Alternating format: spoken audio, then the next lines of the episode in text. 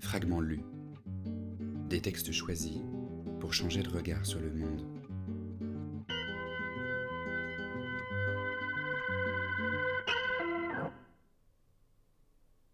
Ce fut le soir, après souper, que la mère d'Yves me recommanda solennellement son fils, et cela resta toute la vie.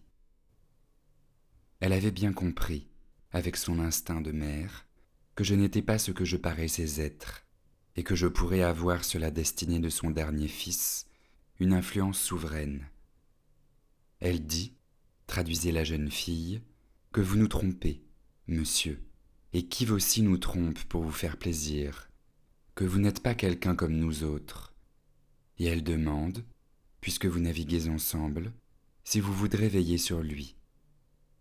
Alors la vieille femme me commença l'histoire du père d'Yves, histoire que, par Yves lui-même, je connaissais déjà depuis longtemps. Je l'écoutais volontiers cependant, contée par cette jeune fille, devant la grande cheminée bretonne où la flamme dansait sur une souche de hêtre. Elle dit que notre père était un beau marin, si beau qu'on n'avait jamais vu dans le pays un si bel homme marcher sur terre. Il est mort, nous laissant treize, treize enfants. Il est mort comme beaucoup de marins de nos pays, monsieur. Un dimanche qu'il avait bu, il est parti en mer le soir dans sa barque, malgré un grand vent qui soufflait du nord-ouest, et on ne l'a jamais vu revenir. Comme ses fils, il avait très bon cœur, mais sa tête était bien mauvaise. Et la pauvre mère regardait son fils Yves. Elle dit, continua la fille, que mes parents habitaient Saint-Paul-de-Léon, dans le Finistère, qu'Yves avait un an, et que, moi, je n'étais pas encore venu quand notre père est mort. Alors elle a quitté cette ville pour retourner à Ploerzel en Goëlo, son pays natal. Mon père laissait nos affaires en grand désordre. Presque tout l'argent que nous avions eu autrefois était passé au cabaret, et ma mère n'avait plus de pain à nous donner. C'est alors que nos deux frères aînés, Gildas et Goulven, sont partis comme mousse sur des navires au long cours. On ne les a pas beaucoup vus au pays depuis leur départ, et pourtant on ne peut pas dire qu'ils ne nous aimaient pas. Ils se sont souvent privés de leur paye de matelot pour permettre à notre mère de nous élever, nous les plus petits, Yves, ma sœur qui est ici, et puis moi. Mais Goulven a déserté, monsieur, il y a plus de quinze ans, par un mauvais coup de tête. Eux aussi, dit la vieille femme, sont de beaux et braves marins. Leur cœur est franc comme l'or, mais ils ont la tête de leur père, et déjà ils se sont mis à boire. Mon frère Gildas, reprit la jeune fille, a navigué sept ans à bord d'un Américain pour faire, dans le grand océan, la pêche à la baleine. Cette campagne l'avait rendu très riche, mais il paraît que c'est un dur métier, n'est-ce pas, monsieur?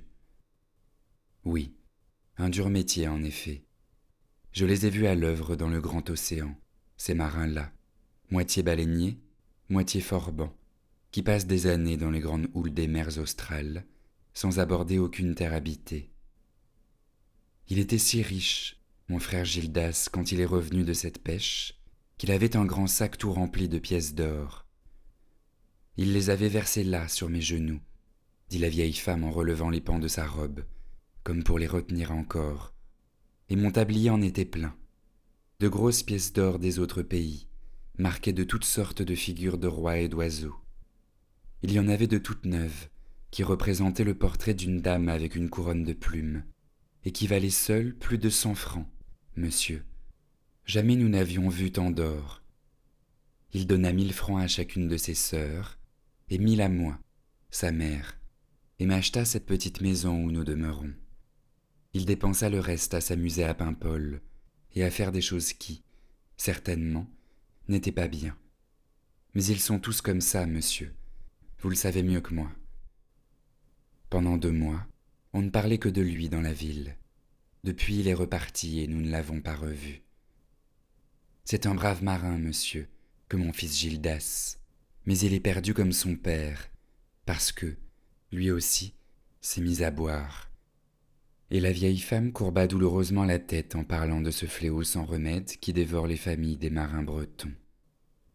Il y eut un silence, et elle parla de nouveau à sa fille d'une voix grave en me regardant.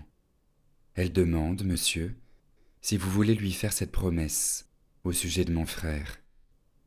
Ce regard anxieux, profond, fixé sur moi, me causait une impression étrange.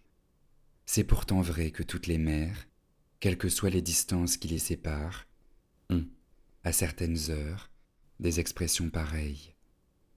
Maintenant, il me semblait que cette mère dive avait quelque chose de la mienne.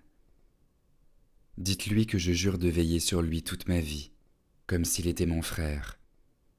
Et la jeune fille répéta, traduisant lentement en breton. Il jure de veiller sur lui toute sa vie, comme s'il était son frère. Elle s'était levée, la vieille mère, toujours droite, rude et brusque. Elle avait pris au mur une image du Christ et s'était avancée vers moi en me parlant comme pour me prendre au mot.